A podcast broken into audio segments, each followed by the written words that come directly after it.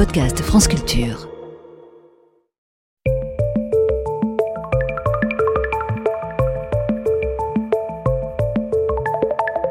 Ne vous êtes-vous jamais demandé comment faire pour choisir un partenaire du sexe opposé? Au risque de vous décevoir, je ne vais pas lancer une rubrique du cœur sur l'antenne de France Culture. Non, je vais illustrer comment chez les animaux se pratique le choix d'un partenaire sexuel, du moins lorsqu'il se pratique, ce qui n'est pas le cas le plus général. Que veut dire faire le bon choix? Départissons-nous de tout anthropomorphisme et essayons d'imaginer que nous soyons dans la peau d'un animal. Tout cela bien sûr sans être conscient du choix à faire. Se reproduire, c'est accepter le risque que vos gènes ne fassent pas bon ménage avec ceux de votre partenaire.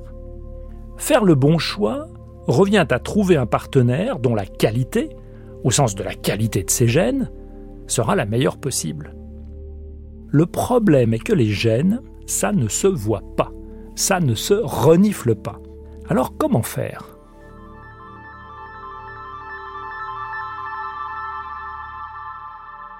Il faut être attentif à des signaux indirects qui témoignent de la bonne qualité d'un individu.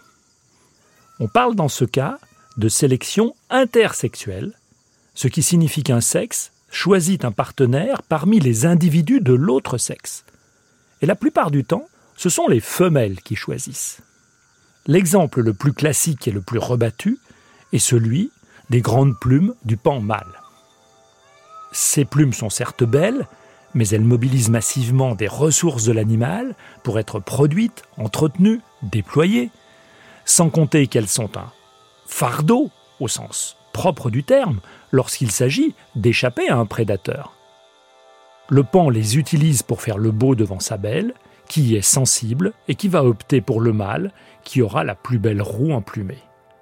Cet ornement superbe donnait la migraine à Darwin, selon ses propres mots. On parle pour ce type d'ornement de caractère sexuel secondaire, car bien que non liés directement à la fonction de reproduction, ils y contribuent indirectement. Les exemples spectaculaires de tels caractères foisonnent. Les mâles des oiseaux de paradis de Nouvelle-Guinée, qui répondent au joli nom d'Astrapi rubané, possèdent deux plumes ornementales sur la queue, deux plumes seulement, mais qui atteignent trois fois la longueur du corps. Voyez les mésanges, les rouges-gorges, qui sont vivement colorés. Et leurs couleurs, on va les retrouver jusqu'au bec orange du merle noir. Des couleurs qui sont encore bien plus chatoyantes, vues dans les longueurs d'onde ultraviolettes que discernent les oiseaux. La parure nuptiale des tritons des mares alpestres, la crinière du lion, le nez démesuré du singe nasique. À cette liste, on pourrait ajouter celle des comportements de parade, où les mâles dépensent leur énergie à se rendre visibles, au risque de se faire voir par un prédateur. À chaque fois, il s'agit d'exprimer des caractères qui suscitent l'attention et l'attirance de potentiels partenaires sexuels, aux dépens des autres individus de son propre sexe. En gros, il s'agit de faire le malin et de faire le beau. Mais au fait, pourquoi ce sont les femelles qui choisiraient Les gamètes, produits par chacun des deux sexes, n'ont pas la même forme, ni la même taille. Les femelles produisent un petit nombre de gamètes, chacun de grande taille, et le plus souvent pourvu de réserves énergétiques, les ovules. Les mâles produisent un très grand nombre de gamètes, petits et sans réserve.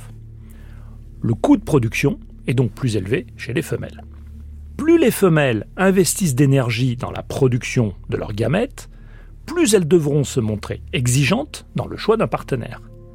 Ce faisant, leur choix impose une contrainte au mâle, celle d'être attractif. Pourquoi les mâles s'affrontent-ils? Lorsqu'un mâle exhibe ses caractères sexuels secondaires pour susciter le consentement d'une femelle, il affiche sa qualité, il est remarqué. Mais ce faisant, il se positionne de facto en concurrent d'autres mâles qui traînent aux alentours. Plutôt que de laisser passivement la femelle convoitée faire son choix, il peut adopter un comportement agressif envers ses compétiteurs du même sexe pour maximiser ses chances d'être l'heureux élu. On parle alors de sélection intrasexuelle. C'est là l'origine des grandes canines des mâles des babouins, des bois des cerfs, des immenses mandibules des lucanes mâles, ces grands coléoptères, ou simplement de la grande taille des mâles dans nombre d'espèces.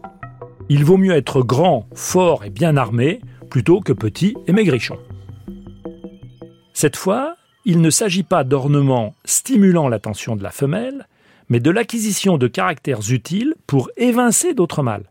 Arriver le premier, intimider, voire combattre et évincer ses compétiteurs. C'est la course aux armements. L'exemple le plus banal est celui des combats entre mâles à la période du brame. Les bois très encombrants des grands cerfs, plutôt handicapants le reste de l'année, trouvent à cette période toute leur utilité. Chez des espèces sociales, ces conflits d'accès au sexe opposé peuvent être régulés par une hiérarchie qui passe par des rapports de force entre dominants et dominés, ce qui a pour effet de réduire les affrontements directs. Charles Darwin avait pressenti tout cela.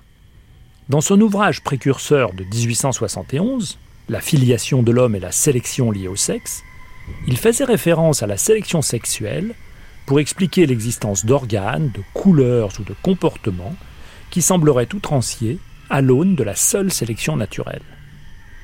Mais au final, la sélection sexuelle, intersexuelle comme intrasexuelle, c'est bien de la sélection naturelle.